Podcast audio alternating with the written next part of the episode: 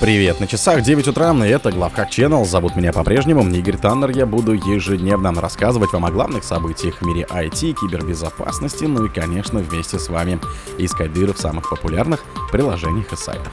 50 тысяч сайтов на WordPress уязвимы перед удаленным выполнением кода из-за бага в плагине.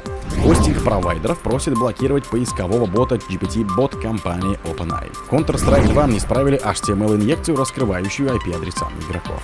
Обновленный Avira загружает КПУ на 100% и приводит к зависанию системы. Двойной удар. Перед ракетным прилетом Киев атаковали хакеры. Российские хакеры взяли на себя ответственность за обвал Киевстара.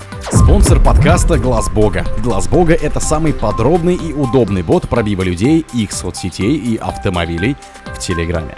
50 тысяч сайтов на WordPress уязвимы перед удаленным выполнением кода из-за бага в плагине.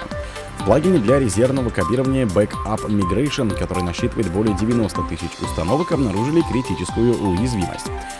Баг позволяет злоумышленникам удаленно выполнять код и полностью компрометировать уязвимые ресурсы. Уязвимость получила свой идентификатор и набрала 9,8 балла из 10 возможных по шкале оценки уязвимости. Проблема была обнаружена баг-хантерами из Next Team, которые сообщили о ней специалистам WordFence в рамках недавней запущенной программы Bug Bounty.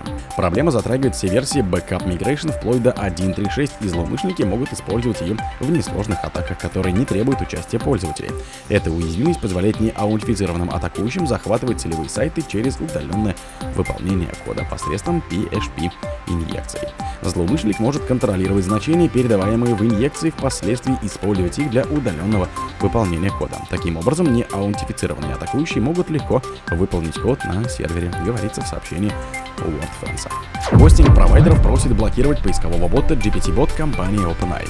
СМИ сообщают, что подведомственный Роскомнадзору ФГУП главный радиочастотный центр разослал российским хостинг-провайдерам письмо о выявлении поискового робота GPT-бот. Ведомство рекомендует блокировать возможность бота по просмотру и анализу интернет-страниц для исключения сбора информации о критических уязвимостях ресурсов, которые находятся в зоне ответственности компании. Журналисты издания «Коммерсант» ознакомились с текстом письма и рекомендациями по выявлению и блокировке бота GPT-бот, который ведомством 11 декабря разослал ряд ряду хостинг-провайдеров.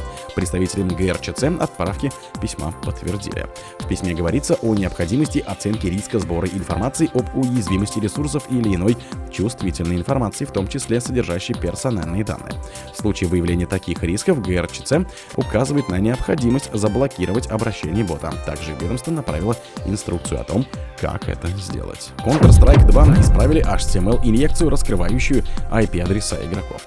Компания Valve устранила проблему HTML-инъекций в CS2. Ошибка уже активно применялась для внедрения в игру изображений, которые могли использоваться для определения IP-адресов других игроков. Изначально эта уязвимость считалась более серьезной XSS-проблемой, которая позволяет выполнять JavaScript-код в клиенте.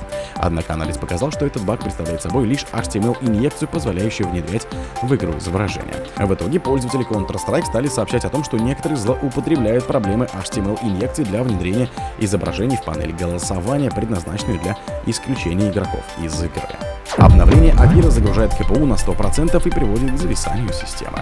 С прошлой недели пользователи Windows 10 и 11 жалуются на проблемы с зависанием операционной системы вскоре после загрузки. Эти проблемы оказались связаны с недавним обновлением антивируса Avira. Согласно многим сообщениям на Reddit и пользовательских форумах Avira, затронутые проблемные компьютеры обычно запускаются нормально, хотя в некоторых случаях не удается даже добраться до загрузки рабочего стола. Однако примерно через 20 секунд после запуска приложения Avira операционные системы перестают реагировать на запросы, и единственным средством оживления компьютера становится физическая кнопка перезагрузки на корпусе.